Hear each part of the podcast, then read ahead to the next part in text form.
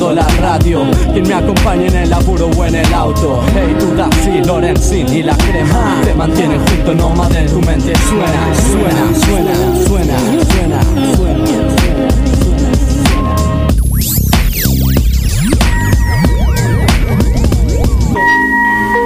Un día como el de hoy se nos iba Frank Sinatra. Así que mira, casi rindiendo un homenaje, ¿eh? pero ya lo tenemos en línea a nuestro querido licenciado Carlos Pico. Cuando suena esta canción tan particular, le damos la bienvenida a esto que hemos denominado el rock que cada quien tiene en su cabeza. ¿Cómo va Charlie? Bienvenido, ¿cómo estás?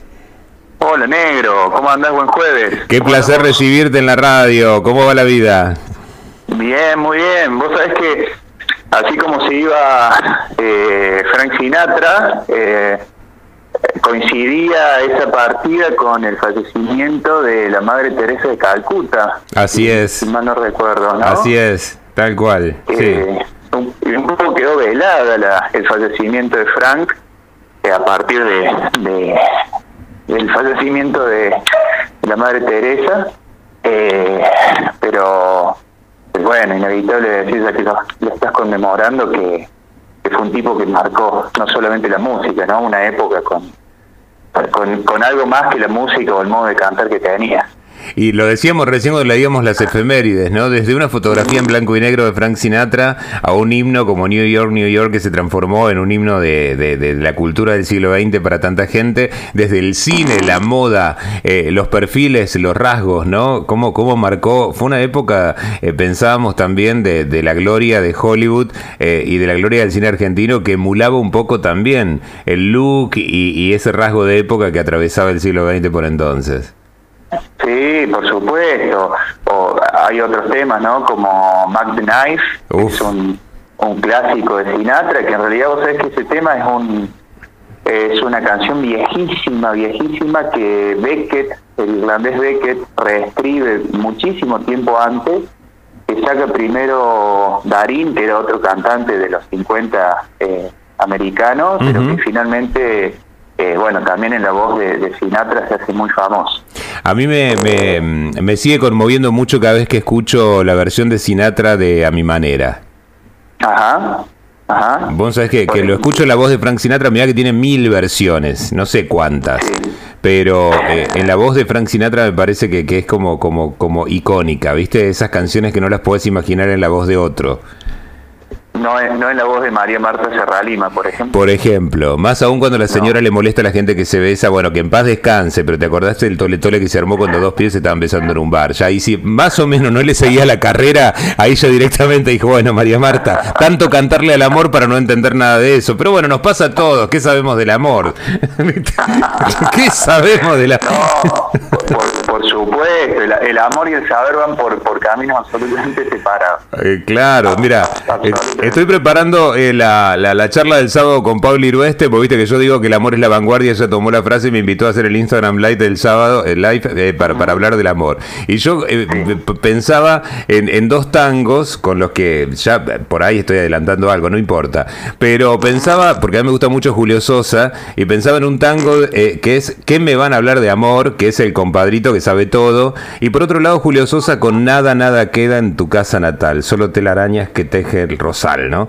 Eh, eso de, de, no saber nada, al último, del compadrito y después cuando las papas queman, darnos cuenta que nunca vamos a, saber de qué se trata bien la cosa. Bueno, viste que, casi todos los grandes pensadores, las grandes pensadoras, los artistas, eh, hacen un poco ese movimiento. Empiezan por, por lo imaginario del compadrito, pero terminan chocándose con lo real de lo imposible. ¿Viste? que eh, eh, siempre podés encontrar ese, ese recorrido, eh, digamos, de, empezar por cierta ilusión para terminar haciendo verdadera poesía con, con lo, inevitable de lo imposible, digamos así. Eh, que, por suerte también, porque digo, eh, si, si, uno, si uno no se encontrara con eso, no tendríamos un montón de canciones hermosas eh, que estetizan un poco lo, imposible o, lo más tremendo de la vida, ¿no? Porque es, saber hacer también con eso algo en el mundo del arte, porque uno puede, puede escuchar a veces los, los poemas más tristes y desgarradores, pero que siempre conservan esa estética que da gusto escuchar. Y ahí está un poco eso, ¿no? ¿Qué hace el poeta? ¿Qué hace el, relator de un, de un cuento con, con, eso que a veces no, no, no le hemos podido poner palabras.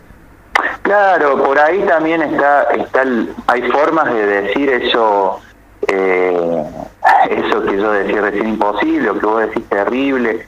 Hay formas de decirles que no, no son, eh, digamos, tan trágicas. A lo mejor también justamente se puede se puede bordear un poco eso desde muchas veces desde el humor claro.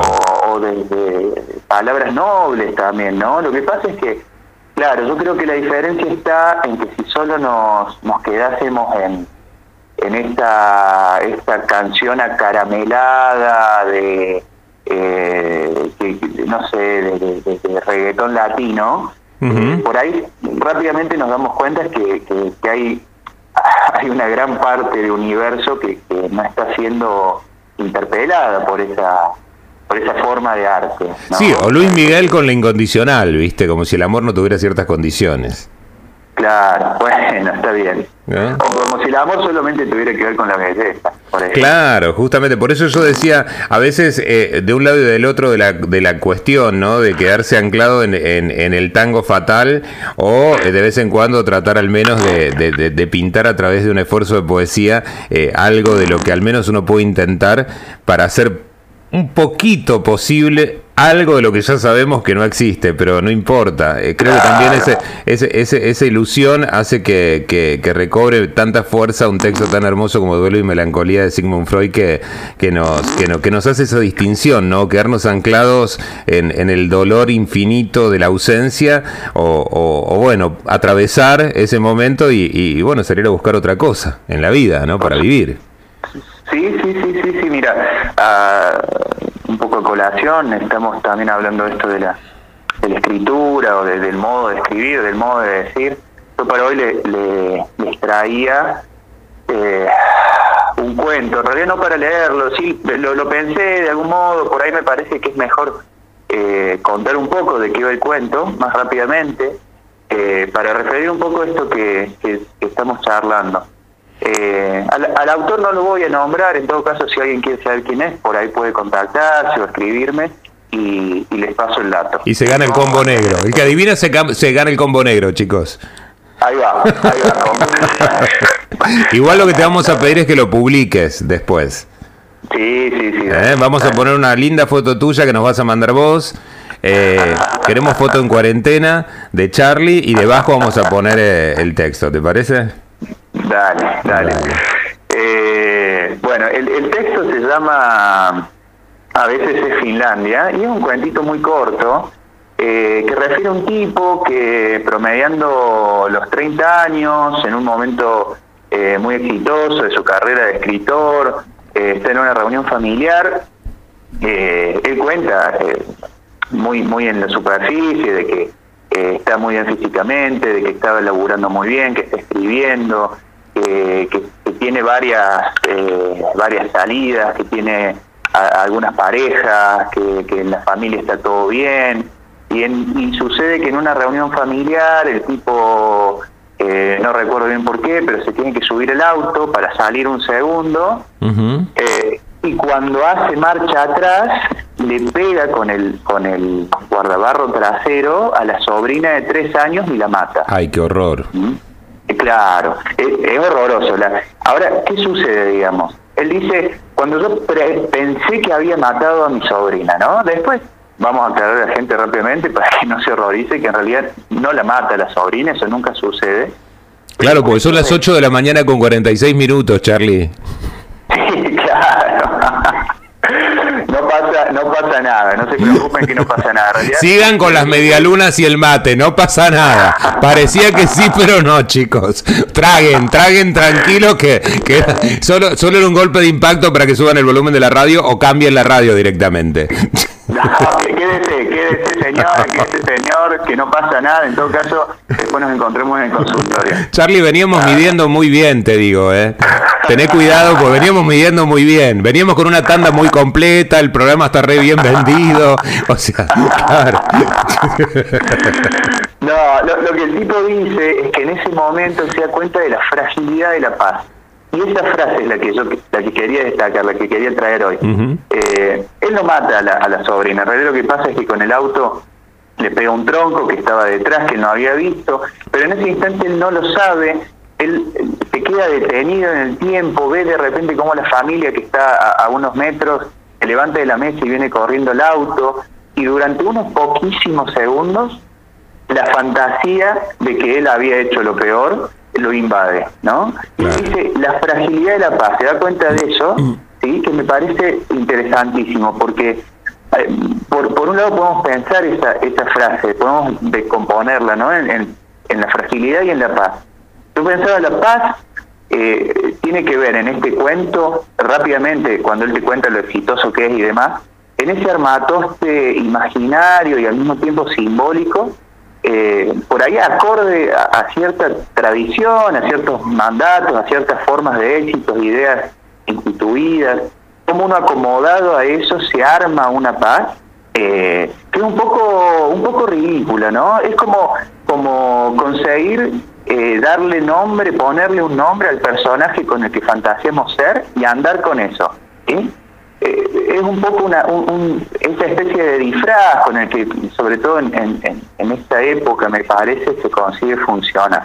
Bueno, fíjate que, que eh, me encantó por un lado la fragilidad de la paz, porque eso sucede en un instante, ¿no? Lo describías muy bien a ese tiempo que no es el de las agujas del reloj, sino que cuando golpea eh, y, y, queda impactado imaginando qué, qué, fue lo que golpeó para él, a su sobrina, en la realidad un tronco y la escena de la familia levantándose de golpe, horrorizada, quizá pensando que también, pero digo, es un instante eterno. Sí, sí, sí, el instante en el que se detiene todo. Qué bárbaro, ¿eh?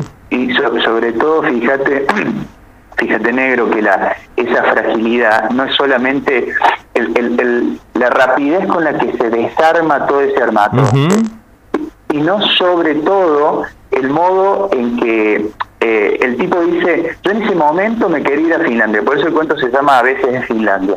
Dice, eh, me doy cuenta que, era un cobarde, me doy cuenta de que todo lo, que tenía armado antes era un poco ridículo, que en realidad, a ver, iba en, en razón de, un gusto personal, de algo muy profundo, pero que había algo también bastante frágil ahí, bastante frágil de fondo, no solamente el, el, armatoste, sino de fondo, ¿no? Eh, yo pensaba por ahí cuando, cuando, cuando somos chicos, eh, jugamos a... Se me, se me, ocurrió este ejemplo para, para hablar de esto. Jugamos a que somos superhéroes. No sé si vos lo hacías. Totalmente. contarlo. Totalmente, porque yo lo sigo haciendo hasta el día de hoy. Ahora hace mucho no me subo a la moto. Pero vos sabés, cuando yo voy arriba de la moto, aún mi moto es negra y yo sigo pensando que soy Batman como cuando era chico. Perfecto. Ahí está. Porque es mi única manera de pensar que no voy a chocar en todas las esquinas, por ejemplo. Ese es mi arreglo con la moto cuando voy apurado. Te juro, en serio. Si yo soy Batman, no, viste, puedo parar en todas las esquinas y llegar a tiempo. Claro, claro, o sea, eh, tenés la inmunidad del superhéroe, digamos. y bueno, de alguna forma uno se la tiene que arreglar para respetar los semáforos cuando va apurado, ¿viste? Algo de la nobleza de Batman. me, parece que la cuestión de esta paz que recibe, que, que, remite el artista, que, que, es tan frágil justamente, es esa paz eh, sobre todo cuando nos confundimos y pasamos de jugar a los superhéroes de la infancia a creernos verdaderamente uno. Tal cual. A creernos el hombre del superhéroe, la mujer del superhéroe. Esa distancia, esa diferencia es, fundamental. Eh, cuando, cuando esa creencia se instala, digamos, si vos de repente eh, aparcaste la moto en el destino al que habías llegado y seguís creyendo que sos Batman, oh. eh, se complica la historia, ¿no? Agarrate Catalina, ¿no? Agarrate, Catalina. Vos sabés que justo estábamos eh, charlando el otro día con Lisandro Cravero, que veníamos con una charla muy afable, muy, muy linda, hasta que clava una pregunta en la entrevista y yo realmente entro en, lo acalorado de mis pasiones y, lo traigo porque eh, dije, omití decir algo que, me hubiera encantado, a pesar de que me dio el tiempo para decir lo que más o menos quería. Eh, es fervorizado y alotano, que, que, que realmente uno cuando se muestra así dice, che, habré hecho bien, hice bien. Pero me olvidé de decir algo. Claro, porque al último que le vas a andar diciendo a la gente una cosa por otra, mostrándote lo que, claro, mostrando lo que uno no es. Para eso no hay que prestarse ninguna entrevista y listo. Hay que seguir haciendo radio, presentando Maluma y vamos que vamos. Es a riesgo. Pero digo, me olvidé de decir esto que, que vos traes, que me parece tan, tan, tan maravilloso de esta época, dos cosas. Primero, yo hoy abrí el programa diciendo lo que mucho me molestan las charlas motivacionales. Viste, ya son palabras que me, que me rompen soberanamente. ¿No? Lo motivacional, el coach que todo lo sabe, el que te dice cómo vivir, el que te dice cómo morir, el que te dice qué comer, el que te dice qué ejercicio hay que hacer. Pero además, en una época como esta, quien no representa la ley, sino además cree ser la ley. Y digo, eso es tremendo, ¿no? Porque es un poco eso. Eh, digo, hoy que estamos controlados, eh, guarda que no te toque a alguien que no se enteró que representa la ley, pero que no es la ley. Entonces... La ley, claro, e-, ese ser la ley me parece muy interesante. Estoy, estoy escribiendo, negro, vos no te pongas nervioso. Ah, bueno. Estás tomando nota. Estoy tomando nota, sí. Después haceme acordar de todo lo que dije, porque digo cosas lindas y yo me olvido. Si las tenés anotadas, después me las mandás. Mandamos una captura de pantalla. claro, pero en serio lo pienso, porque digo, eso, eso arranca con la tiranía de, quien realmente, eh, bueno, eh, hablando criollamente, se comió un viaje donde la ficción ya no es esa ficción que nos ayuda un poco, bueno, a vivir, a armar un guion de la vida, algo más fantasmático o cierta fantasía que se hace eh, ciertamente posible en algún puntito, ¿no? De esa pata de la realidad. Es cuando ya el delirio entra a un, a un nivel donde pones en riesgo, digo, hasta, hasta la vida eh, democrática, si, si, hablamos de un país, o, la vida democrática familiar, o el amor, con, con, no sé si el amor tiene dignidad, la verdad que yo creo que no, por más que sea un tema en boga, pero un, poco más, un amor menos tonto y democrático, digo, porque si no es como uno es la ley, uno es la palabra, uno hace existir lo que es el imposible, ¿no? Bueno, eso, eh, hay un tipo, eh, Roberto Mazuca, psicoanalista de, Buenos Aires, que el tipo estudió, escribió mucho sobre lo, que los americanos llaman la psicopatía, la perversión, el psicoanálisis. Sí, sí, sí. Eh, y a mí me interesó mucho, lo leí hace muchísimos años, pero me hiciste acordar esto, y en realidad porque yo antes jugaba con el tema del superhéroe, que él dice que un superhéroe es un, un psicópata por excelencia. Pero Sabes que en el sentido de que eh, para que exista el superhéroe de los cómics, sobre todo, me estoy refiriendo a eso, eh, hace falta alguien que vaya más allá de la ley eh, de la cultura, digamos. hace falta alguien que se que se que deje de, prestar demasiada atención a lo que a lo que las reglas de la cultura dice y avance sobre eso. Entonces que se convierta en su propia ley, que sea él quien dicta y representa una ley más allá de la ley. Interesante eso, ¿eh? Bien interesante ahí. Por, supuesto, digamos, porque esto que vos estás diciendo me parece que toca, toca fuerte ese punto, digamos. Crearnos el nombre del superhéroe implica constituirnos en el lugar de la ley. Es decir, si nos constituimos en el lugar de la ley es porque no hay cultura posible. La cultura implica no creer, creernos la ley, sino más bien renunciar un poco a las satisfacciones más abruptas de cada uno para poder convivir con el otro. Si no sería la dictadura de, ¿no? La porno ilusión, la dictadura del placer, diría nuestra amiga Georgina Borano. Claro, muy bien. ¿Eh? Muy bien. Charlie, querido de mi corazón, cuatro minutos para las nueve. Ha sido no un placer, un, un lujo y la conversación y la charla, porque viste que cuando te llamo más temprano y más tiempo, no andamos corriendo. Y a mí no me gusta correr en la radio, a mí me gusta charlar con vos en la radio.